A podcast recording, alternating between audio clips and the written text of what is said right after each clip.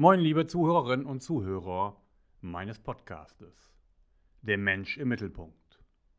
Folge Nummer 62. Der erste Tag der Sendung ist der 17.02.2017. Ihr wisst, in der letzten Woche habe ich mit der neuen Sequenz begonnen. Wenn du glaubst, dass du der bist, der du bist, bist du häufig auf dem Holzweg. Oder der Apfelfaktor. Daran möchte ich heute anknüpfen. Und die Folge von heute lautet, befreie dich von den unbewussten Fesseln oder die heilsame Kraft, Briefe zu schreiben. Passende Zitate dazu könnten sein, bewältige eine Schwierigkeit und du hältst 100 von dir fern. Das hat Konfuzius gesagt. Oder das ist mein Weg, welches ist dein Weg? Den Weg gibt es nicht. Das hat Friedrich Nietzsche gesagt. Schön, dass du wieder da bist. Das Thema der letzten Woche hat dich wohl gepackt, oder? Und da ich es ja ein wenig wie eine Fortsetzungsserie aufgebaut habe, ganz schön geschickt, möchtest du jetzt wohl wissen, wie es weitergeht. Das kann ich gut verstehen. Aber bevor ich dir jetzt nochmal meine Geschichte erzähle, wie das gekommen ist, warum ich so gelebt habe, wie ich gelebt habe, lass uns mal ein wenig darüber reflektieren, was ist überhaupt beruflicher Erfolg. Das hängt nämlich auch von deiner persönlichen Bewertung ab. Bedeutet es für dich, mit jeder Hierarchiestufe an Autorität und Bedeutung zu gewinnen? Die Hackordnung auf dem Hühnerhof zu leben? Das ist alles biologisch bedingt. In der Vorbereitung habe ich eine Studie gelesen aus der Brigitte, da hat es mich fast aus den Schuhen gehauen. Die Umfrage ist von 2007 und nicht von 1907. In der Umfrage finden 65 Prozent der Frauen bei einem Mann wichtiger, dass er gut im Job als im Bett ist. Holla, Mädels, geht's denn noch gut? Das ist doch wohl längst Schnee von gestern. Oder? Wie wollt ihr denn da ernst genommen werden, wenn das eure Botschaft ist? Aber das war jetzt ein kleiner Schlenker am Rande. Denn jeder Beruf hat neben äußerem Beruf natürlich auch den inneren Erfolg. Jemand macht seine Arbeit gern, sie erfüllt ihn, macht ihn zufrieden. Er zeigt mit der Arbeit, welches Potenzial in ihm steckt. Und solcher innerer Erfolg hängt nicht unbedingt von äußerem Erfolg ab. Häufig fallen äußerer und innerer Erfolg zusammen. Aber manchmal eben nicht. Und wenn da irgendwas stockt und wenn da was blockiert ist, dann musst du daran. Für alle, die die letzte Folge nicht gehört haben, noch mal kurz meine eigene Geschichte die ich beim Lesen der vielen Unterlagen entdeckt habe. Mein Urgroßvater war preußischer Polizeibeamter in einem abhängigen Beamtenverhältnis. Mein Großvater war Lehrer in der Kaiserzeit, versorgt, abhängig, Beamter, keine großen Sprünge. Mein Vater war evangelischer Pfarrer im Nachkriegsdeutschland, versorgt, abhängig, keine großen Sprünge. Und wie ich in dem Dokument 40 Seiten gelesen habe, hatten sie alle letztlich keinen großen Spaß, keine innere Befriedigung in ihrem Dienstverhältnis. Das habe ich immer und immer wieder gelesen.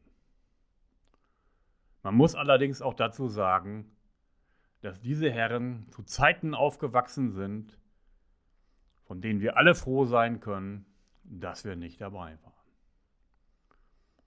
Ich bin im Pott aufgewachsen und da würde man zu vielem dazu sagen, mein lieber Scholli. Oder mein Vater pflegte immer zu sagen, mein lieber Herr Gesangsverein. Was haben die alles mitgemacht? Im amerikanischen Gefangenenlager auf einer verregneten Schlammwüste sich mit einer Konservendose einen Unterschlupf gegraben. Und so weiter. Man glaubt es kaum. Durchaus verständlich, warum die alle versorgt werden wollten, warum die lieber in einem abhängigen Arbeitsverhältnis gearbeitet haben und warum ihre schlimmen Erlebnisse auch ihr Leben geprägt haben. Das ist mir nämlich wie Schuppen von den Augen gefallen. Kannst du dich noch an die letzte Folge, an die Nacht mit dem goldgelben 2004er von Hubacker erinnern? Da waren auch noch mal die Todesanzeigen meiner Eltern. Mein Vater ist am 13.11.1997 gestorben. Und dort steht, Gott der Herr hat heute meinen lieben Mann, unseren guten Vater, von seinem langen Leiden erlöst. Er war nämlich Jahrzehnte seines Lebens krank. Und bei meiner Mutter, gestorben am 3. Juni 2014, steht, wir sind traurig und dennoch getröstet, dass sie von ihrem schweren, so tapfer ertragenen Leiden erlöst ist. Auch sie war lange krank. Leiden. Das war das, was die Familie Bethke gelebt hat. Nun, da war ja der Weltklasse Riesling unbewusst schon ein gutes Mittel, aus dem Leiden auszubrechen. Und die Erkenntnis zu bekommen, so wie bereits in der letzten Folge, es gibt eine tiefe, unbewusste Loyalität von Kindern zu ihrer Familie. Und diese Loyalität nimmt Einfluss auf alle wichtigen Entscheidungen im Leben und bestimmt die eigene Lebensführung. Kinder, die aus Liebe und Loyalität zu ihren Eltern sich diesen anpassen und damit auch nicht erfolgreicher und vor allen Dingen auch nicht glücklicher werden wollen als ihre Eltern. Schon lange wird in der Psychologie die Aufträge in der Familie thematisiert. Also das, was die Eltern vorleben, aus verschiedenen Generationen wird übertragen. Und das übernehmen die kleinen Kinder. Sei es schon vorgeburtlich oder aber eben erst später. Denn alle Familienmitglieder sind liebevoll verbunden. Und wer auf Dauer erfolgreicher ist als Vater und Mutter, der verliert eine wichtige Verbindung. Und er erlebt genau die gleichen Gefühle die den Vater und die Mutter ihr ganzes erwachsenes Leben hindurch begleitet haben. Und wie sie eindrucksvoll in den Todesanzeigen zu lesen waren. Leiden. Nun, was ist dann zu tun, wenn du so weit gekommen bist? Derjenige, der erkennt, was ihn bisher festgehalten hat, löst sich durch diese Erkenntnis schon ein Stück davon. Und wie ich das gemacht habe, sage ich dir heute und auch noch in späteren Folgen. Es sind aus meiner Sicht zwei grundsätzlich unterschiedliche Formen der Loyalität denkbar. Die eine ist es, mit ihnen mitzuleiden und selber nicht mehr Glück und Erfolg im Leben haben zu wollen als sie. Aus Liebe und Loyalität dazugehören. Die andere Form stelle ich dir in späteren Folgen vor die besteht darin, das Leben der Eltern zu leben und ihnen ständig beweisen zu müssen, was für ein cooler und erfolgreicher Typ du bist. Bis hin zu Größenwahn von Unternehmensführer.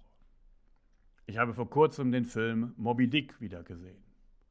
Erschreckend, mit welcher Brutalität der Kapitän dem Wal hinterherfährt und ein ganzes Schiff aufs Spiel bringt, um seinen Eltern zu beweisen, was für ein toller Typ er ist.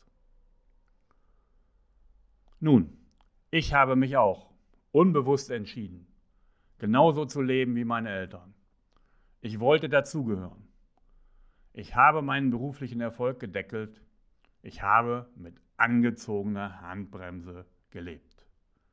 Ein Ferrari mit 450 PS, der nur 100 davon losgelassen hat. Was ist nun zu tun, um einen solchen Prozess wieder rückgängig zu machen oder sich anders zu entscheiden? Zunächst einmal ist ganz wichtig die Erkenntnis, dass es so war.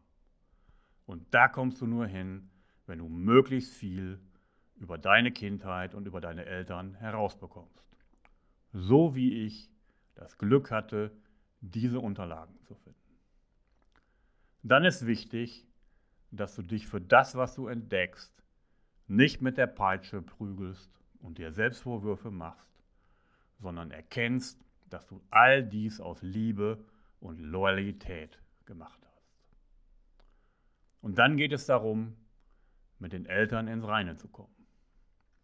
Denn wenn du mit Mama und Papa noch eine Rechnung offen hast, dann wirst du nie, nie, nie im Leben glücklich sein. Das geht gar nicht. Solange du nicht von ihnen Kraft bekommst, solange Kraft abfließt, wird das nichts mit Jung oder deren. Je nachdem, wie du dich angesprochen fühlst. Und hier kommt jetzt endlich zum Tragen. Es ist nie zu spät, eine glückliche Kindheit gehabt zu haben. Hier geht es darum, vieles anders zu sehen. Da gibt es viele Möglichkeiten. Wenn ich dich hiermit angepiekst habe und du spürst, dass das auch für dich alles gilt, dann ruf mich an, wenn dich diese Folge ins Herz trifft. Denn jetzt geht es darum, eine Entscheidung zu treffen. So wie immer im Leben. Eine Entscheidung treffen. Denn Menschen, die keine Entscheidung treffen, verlieren in der Regel nicht nur die Option, sondern vor allem die Selbstachtung. Und eine Möglichkeit der Befreiung kommt jetzt. Mein Vater ist schon seit 1997 tot. Trotzdem habe ich ihm inzwischen 18 in Worten 18 Briefe geschrieben. Du wirst dir vorstellen können, dass sie auf dem Friedhof natürlich nicht zugestellt werden, aber das sollen sie auch nicht. Sie bleiben bei mir. Es geht darum, mit ihm ins Reine zu kommen, Dinge klarzustellen und auszusprechen, Verständnis zu bekommen. Und ich kann dir nur raten, versuche so viel wie möglich über deine Eltern herauszubekommen. Schaffe den Wandel, denn deine Eltern waren so, wie sie sind, im Rahmen ihrer teils erschreckenden Umstände völlig okay. Und spüre ihre Kraft, auch die der Großeltern. Und bei mir ist es irgendwann gekippt, so vielleicht in Brief 12 oder 13. Jetzt sind mein Vater und mein Opa meine besten Ratgeber und unterstützen mich. Beide hatten ein Faible für Unterrichten, Schreiben, Reden und so wie ich den Schalk im Nacken. Und das strahlen sie heute aus. Und diese Kraft spüre ich heute. Es ist ein Gefühl, als ob die jahrelang in dem Ferrari klemmende Handbremse gelöst ist. Und deshalb freue ich mich jetzt gleich, ihr wisst, Thema Genuss, auf den 2005er Flasher von Gantenbein, den Burgunder, mit dem ich mich heute Abend dafür belohne, dass ich diese Ideen für die Postcards hatte, dass ich zwei davon heute aufgenommen habe und sie in dieser Woche veröffentliche. Und es geht noch weiter. Und ich sage es nochmal und nochmal und nochmal. Wenn du Geschäftsführer, Vorstand, Führungskraft oder Mitarbeiter bist und du hast bei Mama und Papa noch nicht aufgeräumt, dann hast du ein Problem. Du weißt es vielleicht noch nicht, aber ich weiß es. Und wenn du immer wieder auf Barrieren stößt, die sich dir in den Weg stellen, ohne dass du sie verstehst, dann habe ich was für dich. Dann ruf mich an, dann sollten wir uns kennenlernen. Wie schon in der letzten Folge gesagt, wünsche ich mir, dass 0160 802 6483 nun klingelt ohne Ende. Denn nur wenn du dich meldest, kann ich dir helfen. Und das werde ich dann gerne tun. Liebe Grüße von Jochen Bethke, dem Mann mit dem Ferrari, der jetzt losprescht aus Bremen.